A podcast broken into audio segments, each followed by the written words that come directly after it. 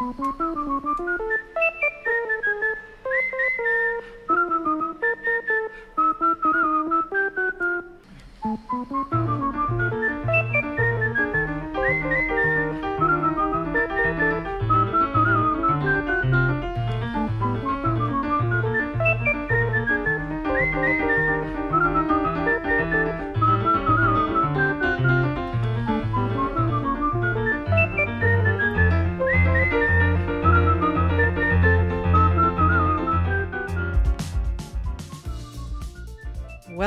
To Sound It at Radio Antecâmara, broadcasting from Lisbon's Garagem Sul Architecture Gallery at the Centro Cultural de Belém.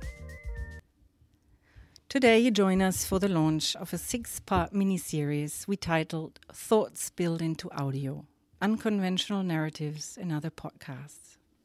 I'm your host, Julia, and I look forward to the upcoming conversations with curious minds using podcast as a tool to explore the consequences of our designs. For this series, I invited podcasters from different parts of the world to take us for a walk, to know more about the way they investigate and disseminate hidden, overlooked, and urgent issues in the built environment through their podcast programs. Today, we start with the podcast Here There Be Dragons and its founder, Jess Myers. After the conversation with Jess, I continue with Charlie Clemoes of Failed Architecture. Tomorrow, we continue the series, and I will speak with Lisbon based Ana Jara and Tiago Mota Saraiva about their podcast called Arquitetura do Comum. After that, we will hear more about My African Aesthetic, a program founded and conceived by Eunice Nazala Schumacher and Penina Acayo Laker. Leopold Lambert of The Funambulist will join us um, when we speak a bit about not only his magazine, but also how he transformed his investigations into a podcast. And we will conclude, and I'm very happy, um, with uh, Eleanor Beaumont of the Architectural Review. So now let's start um, with uh, Jess, my first guest, and um, I'm very I'm very happy uh, that you can join us. Um, actually, um, from Montreal and not from New York. Hi, Jess. Hi. Yes. Thank you so much for having me. I am sitting in the CCA offices right now in Montreal, That's... where I would I would typically be in New York if uh, if I didn't get this generous invitation. Exactly. And uh, actually, it's the CCA that also um, brought us together. Um, besides um, following Jess works as a as a writer, of course, uh, her work as a and, and, as an editor, but of course her work as a podcaster uh, became very interesting once I I started um, exploring a little bit who we could invite for this for this series, and uh, a little bit um, to to introduce you uh, to Jess. She's an urbanist and a podcaster and editor focusing on urban planning and architecture. Uh, in 2017, she received a master's degree in city planning from the Massachusetts Institute of Technology. She holds a bachelor in architecture with minors in urban studies and uh, French from Princeton University. Um, now, uh, I could continue, but um, I would like to actually, um, um because paths are not always straight ones. Um, I would like to begin with the very beginnings before uh, you started becoming that what I just explained. And um, Jess, maybe you can talk a little bit about your path um, into architecture and, and, and the urban design world. Yeah, of course. Actually, I mean, it's it's not that bendy or twisty. I think it actually after school it became it became quite twisty and bendy. But um, when I was in middle school, which was around 11 years old in in the U.S. Uh, my uh, my uh, history teacher was very into uh, telling us, talking about um, temples. So she took us through this whole sort of study of uh, different sort of religious architecture, like ancient religious architecture. Um, and I was very fascinated with it because I was obsessed with myths at the time. It was a it was a I really loved sort of stars and, and mythology. It was also like the only place that you could like sort of hear about sex in, in a in a way. So like it was very you know spicy, it yes. very spicy stuff. so I became very interested in these uh, temples that she was uh, showing us, um, and I thought what I wanted to do was sort of be a, a preservationist, to sort of uh, participate in sort of the preservation of these types of structures. Uh, as an 11 year old, being like, okay, how do I get closer to this kind of thing? And then my middle school invited Maya Lin to speak that same year. Wow. Uh, and it was the first time it kind of occurred to me like, oh, you can you can like design and build these these things. You don't have to just sort of uh, keep them from falling apart. Although now uh, I, I, guess I'm more interested in the keeping them from falling apart, but in a different in different ways.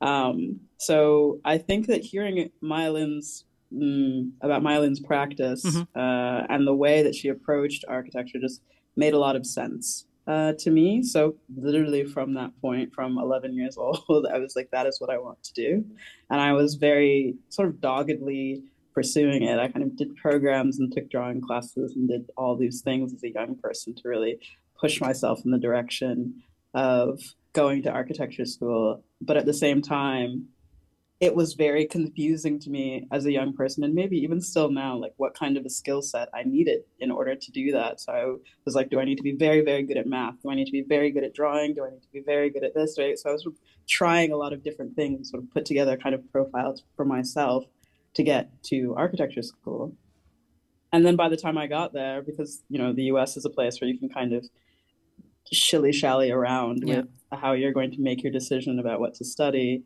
I came in and I was like, I'm going to do architecture, and everyone was like, Oh, whoa, whoa, you don't, you actually can take a little bit of time to to do that, to to make that decision. And I said, No, I'm doing that. This is what I want to do. So much so that not only did I start immediately in the architecture department of my undergrad, but I also got a job in the architecture department and like worked as the administrative assistant in that department for like four and a half years. Uh, wow yeah and then and then after after school um, you you I, I know you were with Bernard Tschumi um, but you were also yeah. um, at the at the Centre Pompidou. So curatorial and editorial where does this come in? And uh, what was was the motivation?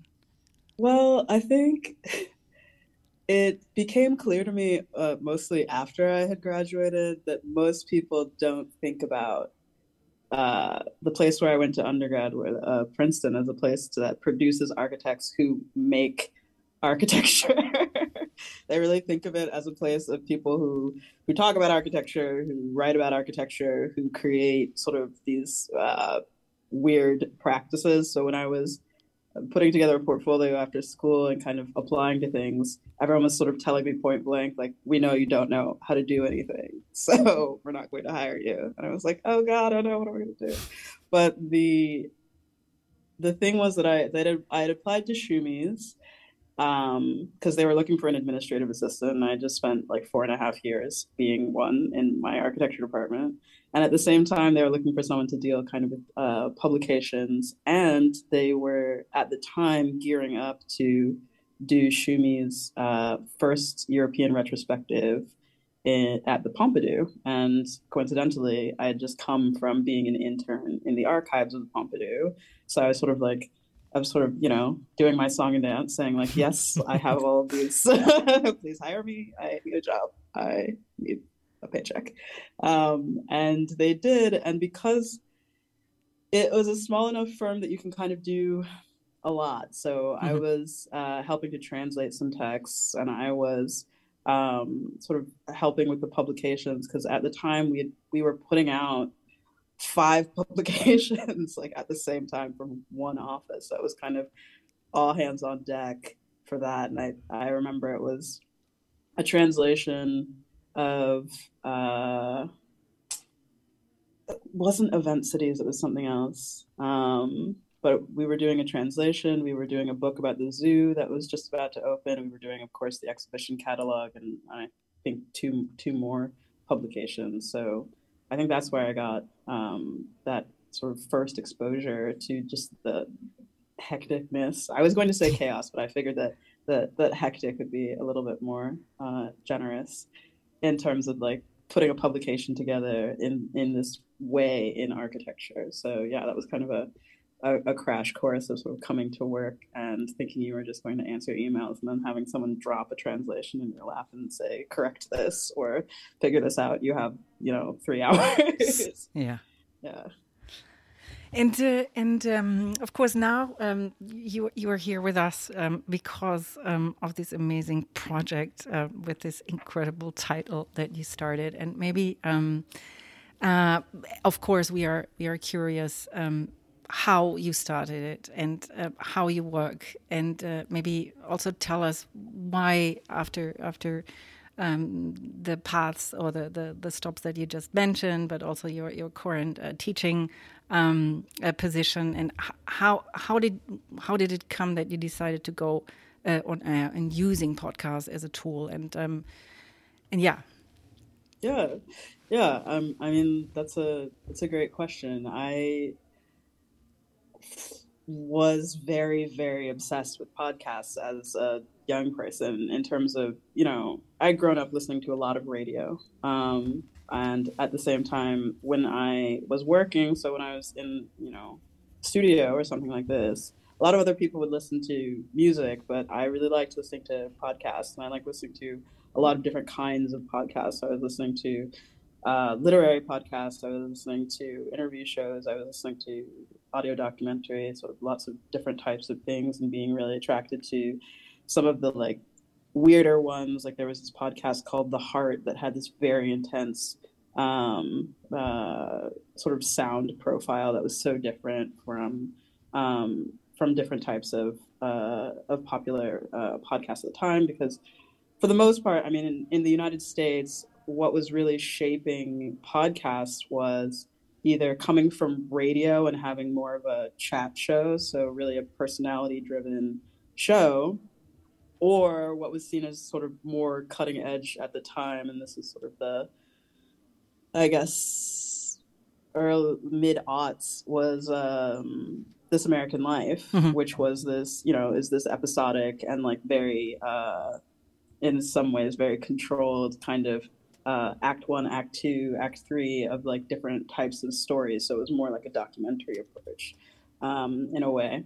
So those were those were two styles that I had heard. And then when I heard something like The Heart, it really showed me that like, oh, actually people are kind of like pushing uh, what podcasting can do. So kind of when I got into my grad degree in city planning, I knew that I had an interest in looking at cities from the perspectives of residents and also because i was really growing up in this era of you know post 9-11 types of politics mm-hmm. Where everything everything everything is justified through the question of security mm-hmm. right so you know you can get any budget for the pentagon you can you can excuse any kind of police misconduct or military misconduct or you know prison uh, misconduct, uh, carceral misconduct anywhere in the world if you just say, okay, this is because of security. So I was really interested in breaking down that question from just amorphous, this is keeping us safe, into really talking to residents about how they felt a sense of safety in their own cities, sort of looking at the scale of cities um, and what was informing that feeling, and really taking residents first because what I knew of security narrative was that it was really starting at this scale of like the nation or the scale of the this is what the whole city needs to be safe as opposed to thinking about the scale of what is a person what is just a person who's living their life and sort of you know trying to craft a life for themselves in this in the city. How are they putting together or imagining safety for themselves? Um, so I I knew that I wanted to do this in Paris because at the time I had been taking a class with a professor Hoda Semper, who was kind of taking on Diane Davis's uh, way of of framing questions of conflict in urban space. Um, and what we were doing was sort of follow a con the way that a conflict has shaped the city. Mm-hmm. And others really wanted to focus on on cities where wars are happening obviously. But i wanted to look at i really wanted to look at these sort of picturesque like Western cities that people think are complete, that there is no conflict in them, there is no sort of driving um, instability in them, and really sort of pick apart that assumption. But before I got there, I really had to uh, do a pilot first and start figuring out sort of how to put this kind of work together. Where I realized, oh, I have no skills in audio editing at all. So let me let me try to figure that out. And you can really hear that in season one. And I think that I think for the, the three seasons, you can really see, you can really hear the sound profile change because the support and you know my own knowledge is also sort of increasing. And I wanted to leave it like that to really show that this is something that is um, accruing. This is the type of knowledge that's kind of accruing over time. So the first uh, season, which is in New York, which is a city that you know I'm from New Jersey, so it was the city. It is the sort of uh, kind of platonic ideal of a city for me growing up in that region. I wanted to really choose the sample of people who had like grown up all over the city um, we didn't manage to get a Staten Island person, which I still regret, but but we we did every other we did every other borough, and yeah, we I started uh, designing the discussion guide because I really wanted to ask the same questions of just people who are sort of differently who are like engaging with the city um, differently and seeing what I could get out of uh, that that technique, and at the same time I was doing kind of I was doing sort of ac- very academic training in terms of doing human subjects research, um, doing sort of interviews in the field, kind of designing uh, field research in that way. But the reason why I wanted to go after a podcast as opposed to like a more traditional kind of uh, written format or a report or anything like this is because I'd been a part of enough studies or I've been a, a part of enough sort of um, uh, kind of research groups or uh, analysis groups who are doing sort of analysis of different types of urban uh, topics that what we'd do is we'd sort of go into quote unquote community that like sort of unit that we like to use when we're not talking about professionals basically. We go into the community we talk to them we write down what they have to say we create these like diagrams about what they said to us these maps these like different things uh, we put it in a report and then we sort of drop this like 150 page you know report in their lap and they're like okay thanks and there's no what are they going to use that for like there's no understanding of like them as an audience there's no understanding of like what is this as a tool so the reason why i wanted to get into podcasts is one it was a way to sort of expose yourself as the mm-hmm. researcher mm-hmm. Mm-hmm. and kind of make what you had done or the the way that you had kind of metabolized that research and that contact and those interviews and made it open. And i also like opened up sort of an email for people where it's like you know if i if you have a question or a comment about this you can always ask it. You can always uh, sort of follow up follow up about these sort of to create that that loop as well. Um, that's something that i'd love to push more as sort of audience the audience the audience interaction um, and at the same time, if you are uh, trying to use the, the topics that came up in this uh, podcast as a part of your own kind of, um, let's say, community education types of things, or or ways to have conversations about this in your own communities, it's easier to ask someone to listen to a podcast than it is to ask someone to read a, a 150 page report. So that's one way. And then another way was that I could really, with podcasting, I could really let residents drive it, you know. And on here, There Be Dragons, we don't set the themes of the podcast, of the episodes in advance.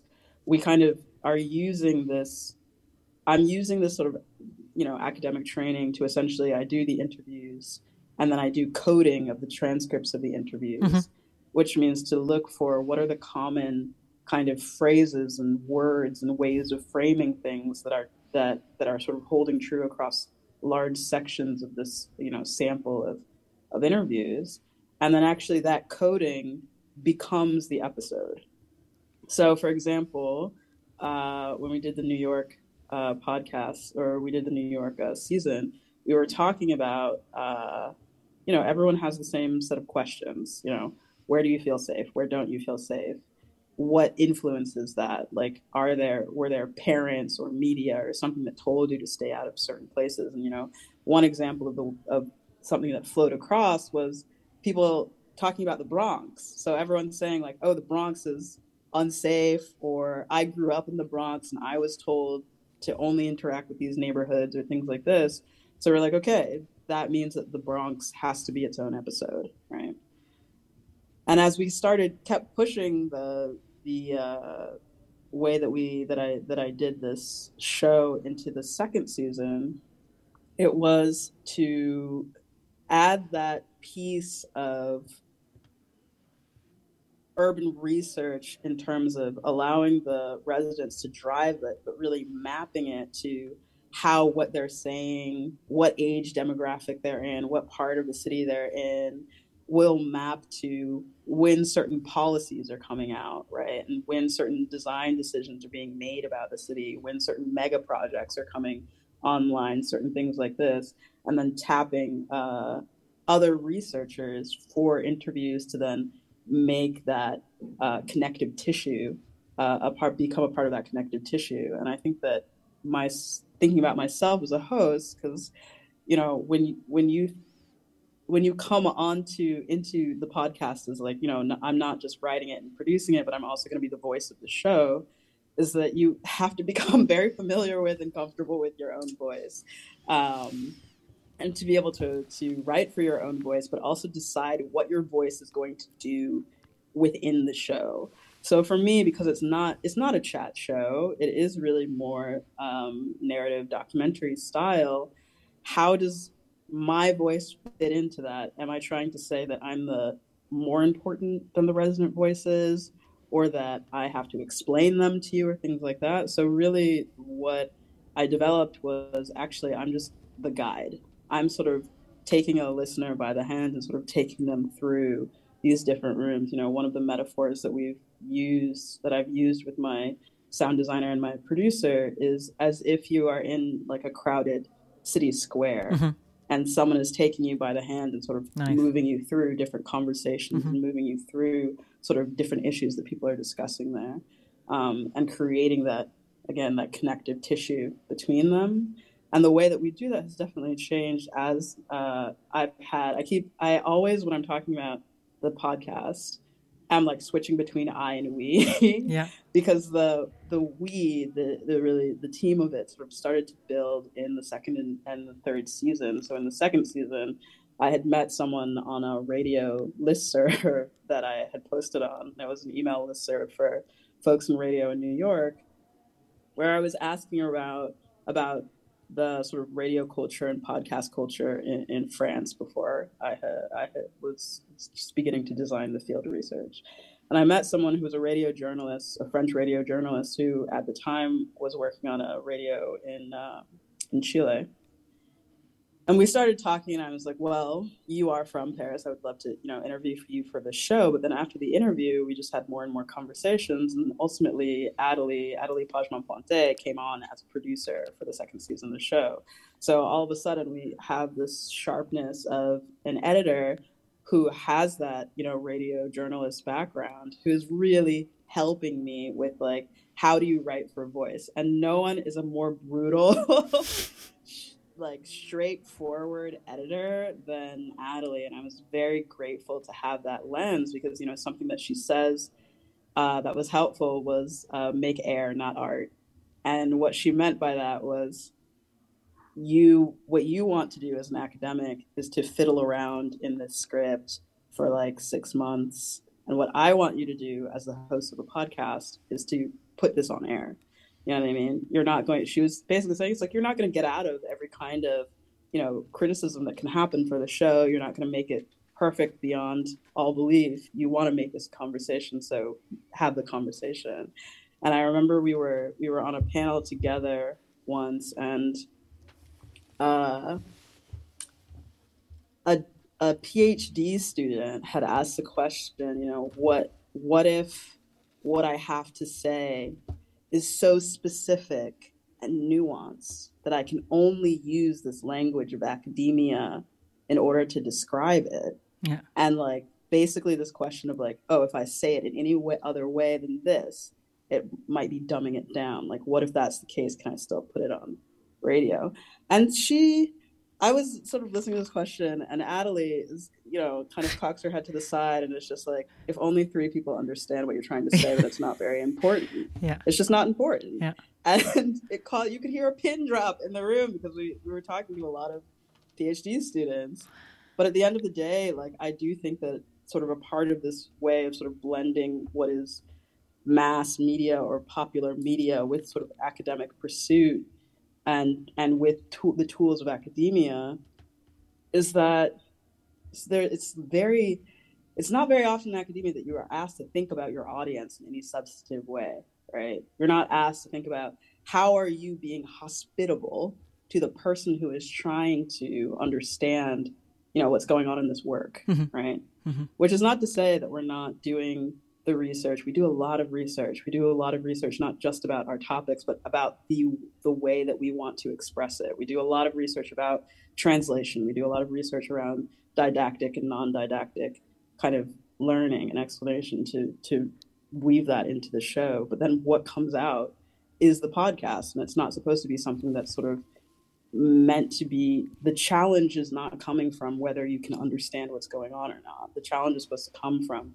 what is your engagement with this material you know Yeah, and also Um, the, all the all the research around the people that you spoke to. Like um, now, the the, the like you, you brought some examples from from the three seasons. So after you started the pilot in, in New York, then you then you went to to Paris and, and then to Stockholm. And I'm curious, but we come to that later. Why why why you chose after after Paris to go to, to Stockholm? But um, how can we imagine, like when you went to Paris, how much time did you give yourself? How much time did it take Yeah. you to find the different peoples that you meet in the squares to meet? Yeah.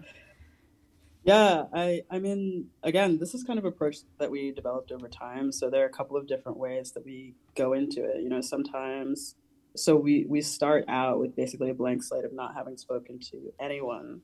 And then we start to go to events, or we go to protests, or we go to kind of um, what else do we do in, in Paris? Or we start going through our, our own networks of thinking about people who might be interested in speaking to us, but also we're thinking about it spatially. We really want to talk to people who are from very different parts of the city.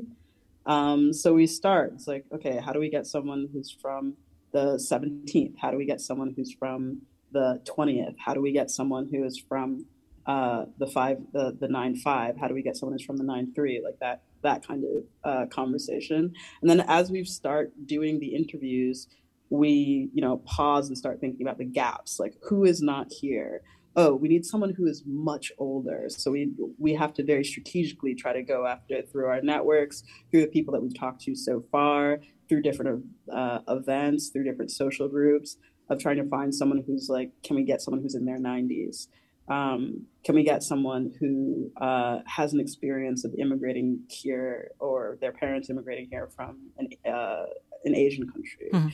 um, can we talk to someone who is Jewish? Can we talk to someone?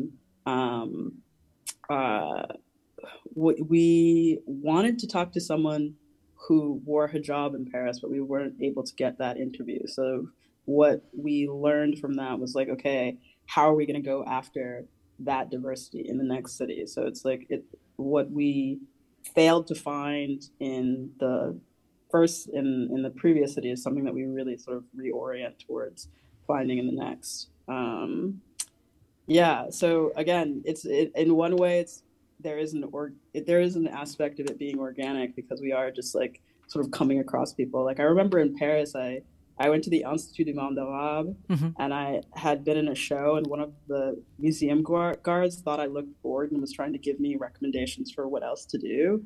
And then I asked him, "Do you want to be on the podcast?" And he said yes. Um, so there is sort of like a just having encounters, like being enough present in the city to have like a diverse set of encounters. So you know, you, t- you talk to museum guard from the uh, Institut du Monde Arabe, and at the same time, you know, talking to a uh, talking to a um, economic development uh, urbanist from Versailles, who's who's doing that work in Versailles. So like very different experiences, also very different age groups, um, and they are speaking across. Like they probably not would not end up in a room together, but they're sort of speaking across common interests as well. Because again, what is the uniting factor of this sample is that they're all residents of this city. Yeah. So, so you, you, I, I would like to play um, actually one, one from one episode from Paris that uh, is titled Utopie or Utopia, uh, where you're actually mm. uh, diving into the utopia scattered uh, throughout Paris in the 20th century, and you ask uh, uh, who were they built for and who were they built for, built to keep out. And let me play a bit of this episode.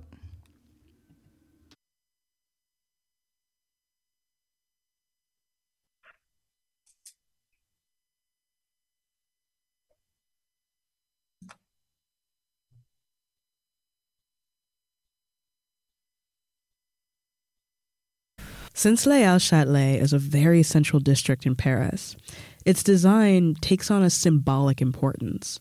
It signals to residents and tourists alike how Paris is modernizing and how it's keeping up as a global city. This symbolism made Les Halles Châtelet very important to City Hall, which is just a stone's throw away and changing as rapidly as the city itself.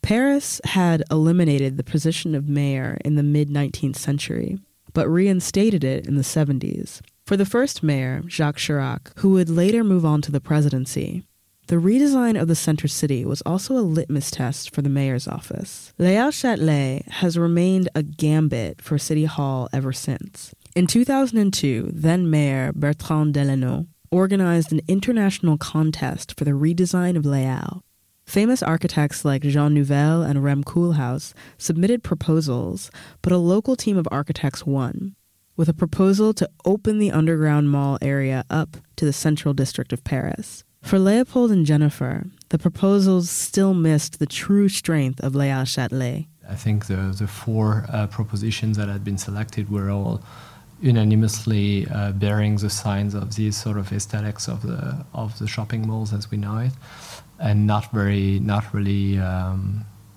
uh, seeing Halles for what it is, which is this incredible node where all residents of Paris, as uh, understood as a metropolitan area, collide and, and, and meet. So um, I think the, the results that was uh, opened uh, a few months ago is very much uh, the result of this sort of favor for towards um, um the brands that were that wanted to open again uh, at this location rather than rather than the the potential encounters of people Est-ce que Châtelet euh, représentait euh, pour moi euh, et mes amis qui étions For my friends and I who lived in the banlieue, Châtelet in Paris represented a way to get out of what we knew without going too far.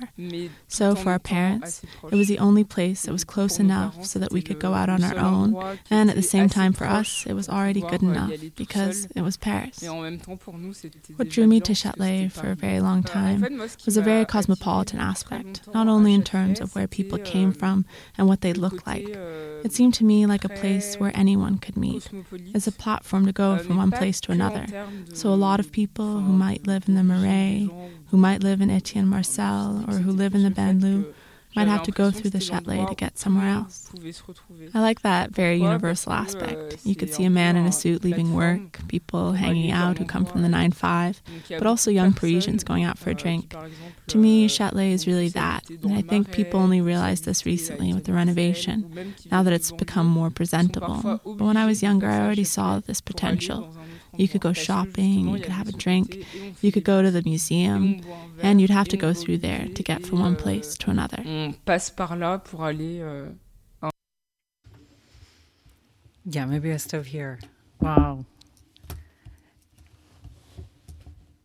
So, what uh, within the within the season and uh, what we just heard, maybe you can can back us up. Um.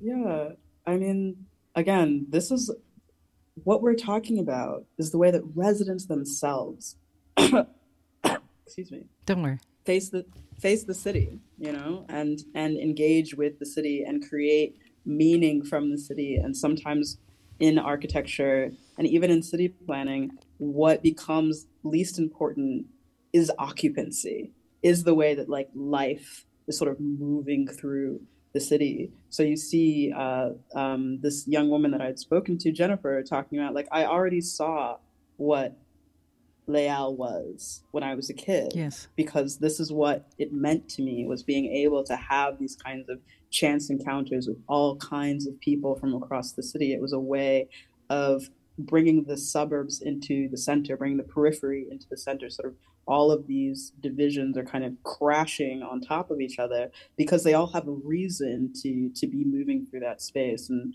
I think that again is very much an example of what we're trying to get at with the show and even with the the way that we did the sound design for that piece was we chose not to do professional voice actors and also we can afford professional voice actors but what we would do is we would sort of hang around in the building uh, at mit and like sort of listen for voices that would basically map to the voice of the person that Incredible. we that we had interviewed. So like, oh, maybe this accent that's from the banlieue is actually closer to like a Baltimore kind of mid-Atlantic accent in English. So we're gonna ask this person to do the reading for this. So like, no one was trained, but there was something about their natural speaking voice that we wanted to map on top of each other because it's not just about. Sometimes I think with academia and like and audio and interview, they're like, oh, if we play the whole thing unedited, then that's going to be the most truthful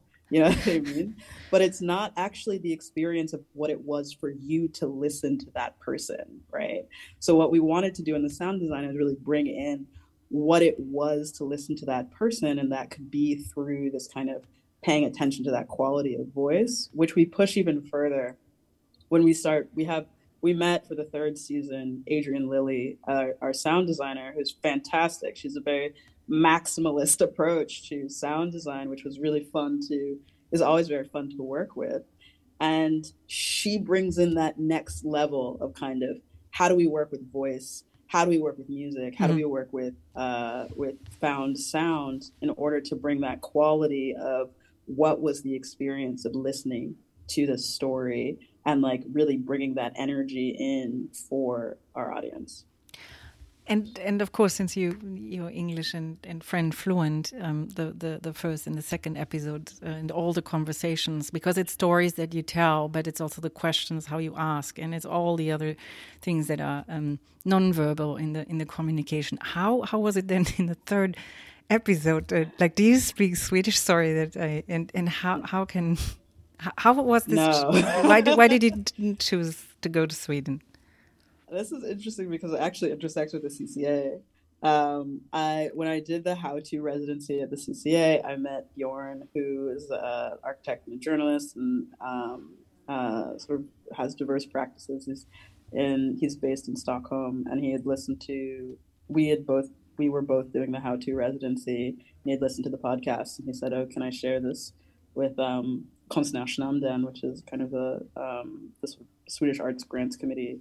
And I said, yes, it's a podcast that's free. You could send it to anyone you want because I had really no understanding of like what Konstnärsnämnden was, what IASPIS was, the sort of international um, aspect of of of, um, of, that committee.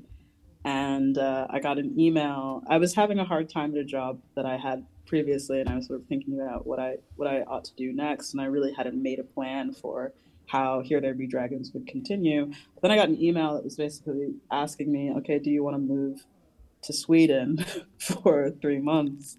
And I did not know very much about Stockholm. I did not know very much about, you know, the Scandinavian context really. So that was sort of just beginning to read and absorb sort of different different texts and sort of Bjorn recommending things to me and and things like this.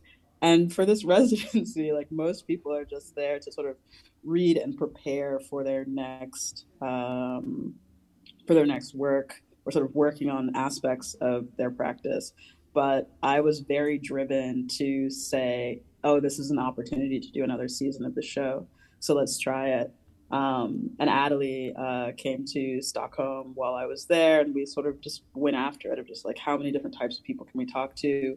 We went to more and more and more sort of you know community centers, protests, uh, gatherings, like finding people on Facebook, finding people through other people, you know, and you know the uh, IASPIS, Konstnärsnämnden gave me very generously not just a studio but also a sound booth so so many different types of people were like just coming in and out of there. We actually set off their uh, um, fire alarm a couple of times, unfortunately, because the we were in the basement. We didn't realize that everyone had left and things like this. But we were able to get you know a good number of people. And the thing is that you know I don't speak Swedish, although I did try my best on Duolingo before I I went but uh, many, many uh, uh, Stockholmers speak English.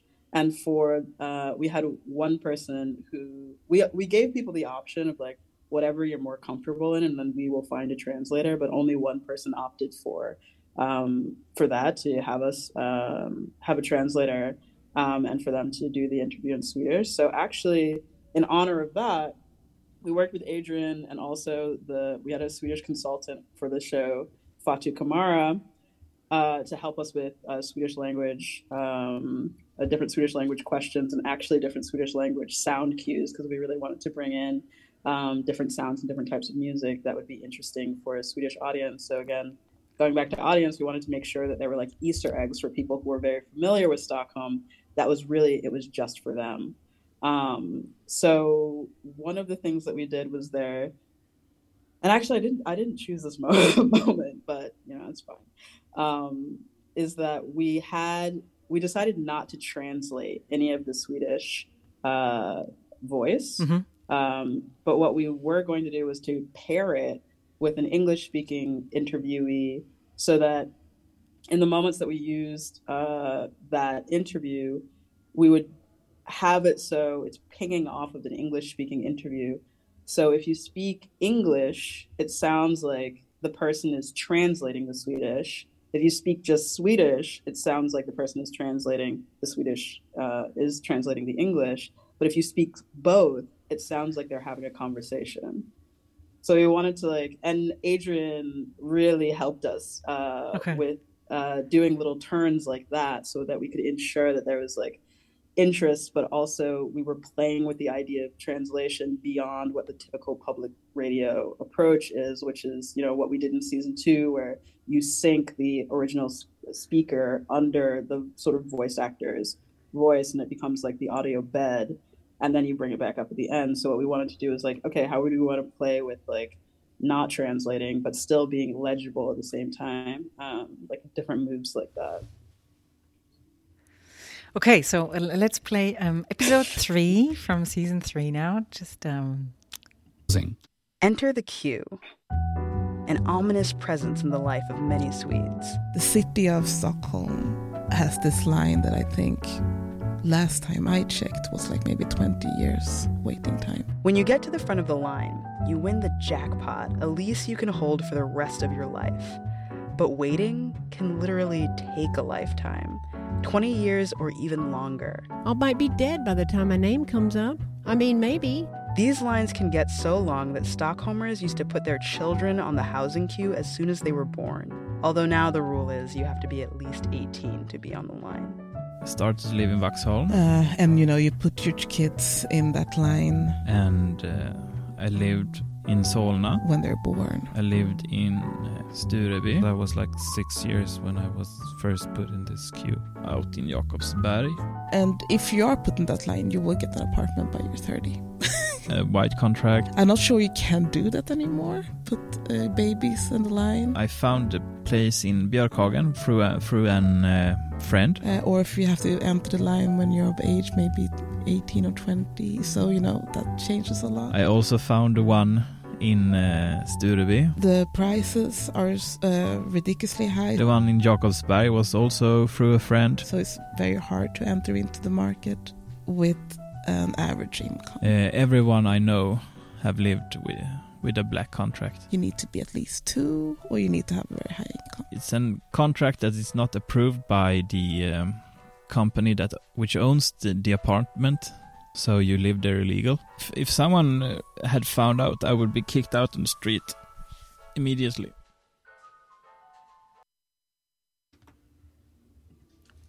Yeah, wonderful, great, uh, great example, and um, and uh, and what will be the next uh, season? And um, we have a few minutes uh, left. I I'm very curious about the next season, but I'm also curious about another project that you're working on that is actually taking shape off an exhibition.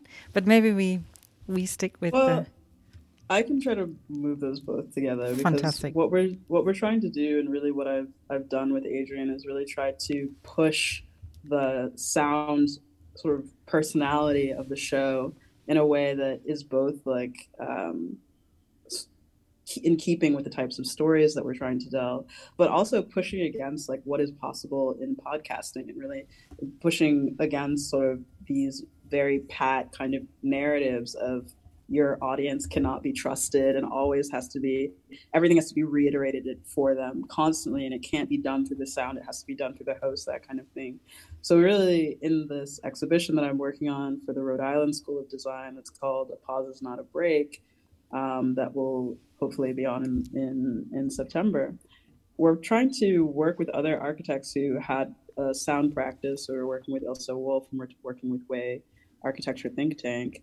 And what we're trying to tease out is how we can really take sound seriously as a form of architectural representation, but at the same time, as a way to capture the quality of occupancy, the way ways of occupying uh, space. And a lot of the lessons that we're learning there, we're going to try to carry over into the next season, which will be, if we can pull it off, I think it'll take us a couple of years. Um, but we were really, we had almost as soon as we had finished the Stockholm season, um, talked about how interested we were in Eastern Europe and how Eastern European cities have this way of questioning and div- dissolving very uh, kind of stereotypical or pat um, narratives about what Europeanness is mm-hmm. or about what border, what borderland is, things like this. Yes. So, and we also wanted to talk about kind of the relationship between security and climate, right? And the way that people were understanding their own safety through their the ways that they were interpreting their own changing climate. So that also draw, drew us to being interested in the Black Sea. Um, so we we really want to do Odessa.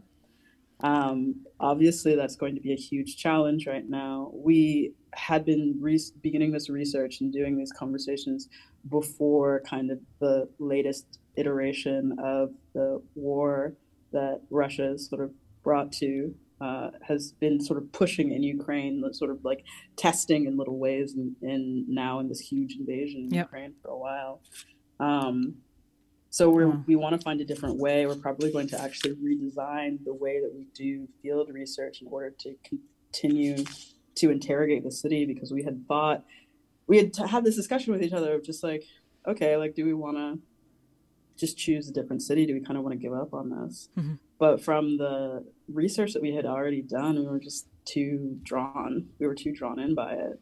Um, so we're going to be working on different ways of trying to to still do that. You know, even beginning to have these conversations has really pushed.